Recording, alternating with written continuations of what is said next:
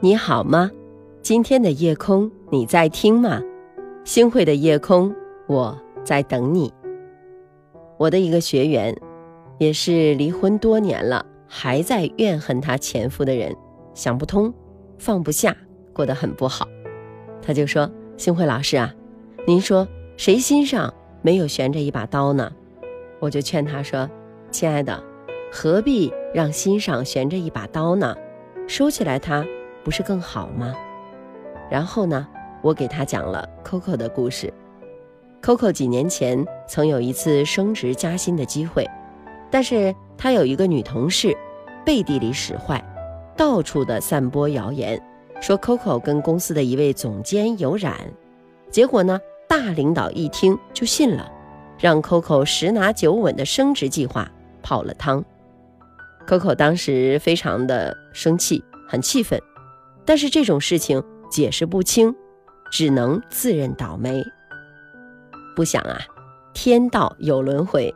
去年那个造谣的同事呢就跳槽了，新公司的老总正好是 Coco 的朋友，知道 Coco 和那个人啊同事过，就来问问情况。Coco 也没客气，就把对方的劣迹数了个遍，直接导致那个女的没有过试用期就 game over 了。后来呢，Coco 把这件事儿就告诉了我，他特别乐，很开心。我就问他，我说你恨了他这么多年啊？Coco 却告诉我说，他说哪儿啊？我早就忘了，要不是朋友突然跑来问我，我根本不记得还有这么个人了。但既然他落到我手里了，那我也不能轻易的放过他呀，不然他还会做坏事的。嗯，我觉得呀，他这路子倒是挺对的。那你不好，我呢不去和你纠缠，但是有朝一日若能够顺手的把这些所有的东西还给你，我也不会客气的。那我没有把你放在心上，不是不原谅，而是不想用你的错误来惩罚我自己。就像我们都知道的一位演员刘嘉玲，当年呢，当她正红的时候被绑架拍下了裸照，之后呢又被一些媒体。刊登上了报纸啊、杂志啊等等这些地方，大家想想，这一事件对一个女人是难以想象的一种打击。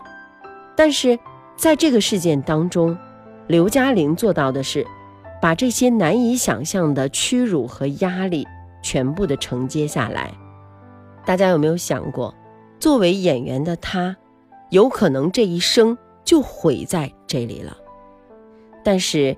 二十年之后，刘嘉玲却说：“那些人，我通通都原谅。”我想，她的原谅，有的时候不是原谅对方，而是放过自己。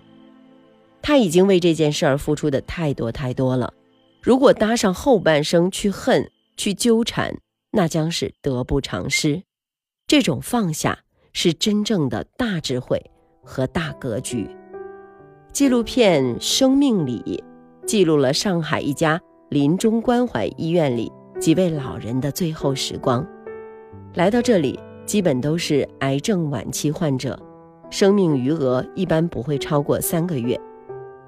陈大爷来的时候呢，还能走两步，但是很快的就浑身无力，彻底瘫痪了。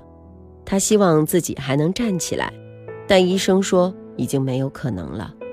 后来呢，他夜里常常痛得吃不消，全部的心愿就是不要痛，可以动。罗阿姨乳腺癌晚期，预计生命期一个月。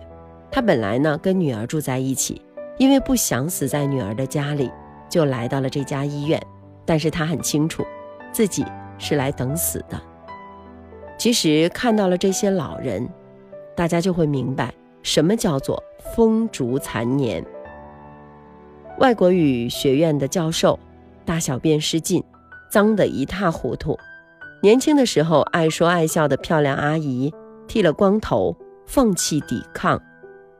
他们打起最后的精神，选遗像，立遗嘱，默然回忆着过往的时光，然后呢，就在疼痛和混沌中，等待着最后的油尽灯枯。这个纪录片看得我的心里特别难受，而更令我们难受的，是我们不得不接受的，也就是每一个生命其实都免不了会走向这番景象，因为有生就有死，有因就有果。任何的时候，我们都要具备一种能力，那就是把握好我们自己的方向。即使我们是在垃圾堆里面，我们也要从垃圾堆里面爬出来。对，爬出来干什么呢？去往我们梦想的方向，去过我们喜欢的生活。生命的意义是对美好事物一场又一场的追逐，而不是在和妖魔鬼怪的打斗中耗尽了心力。余生啊，并不长，不要在烂泥坑里面荒废着时光。活着本来就很累，我们大家不要背着一堆垃圾在身上，揪着那些事儿不放，是我们最大的荒唐。因为余生太短，请大家把握好我们的人生方向。人若变记忆变迷人情令眼浅了变情深，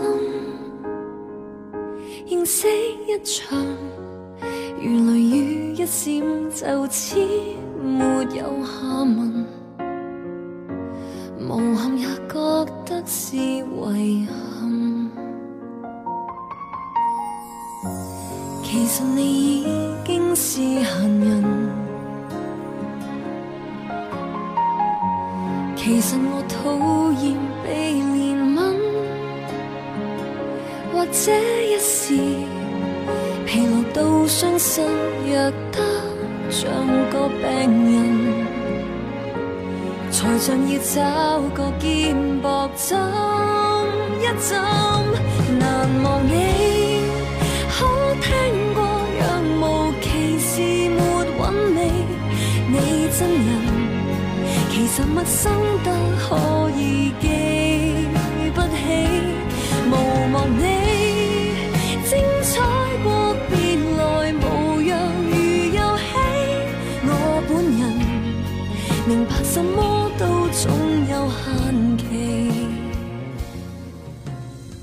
你的故事我来倾听，感谢您的收听，我是星慧。如果你喜欢星慧的节目。请您将我们的节目转发出去，让更多的朋友走进我们的夜空。每天晚上，我会在星汇的夜空里和您说晚安，晚安，好梦。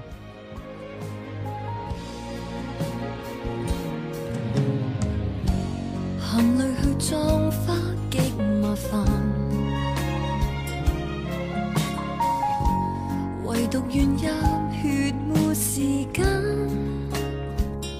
或者失意是为了工作动哭，未够浪漫，才暂借恋爱感觉去感叹。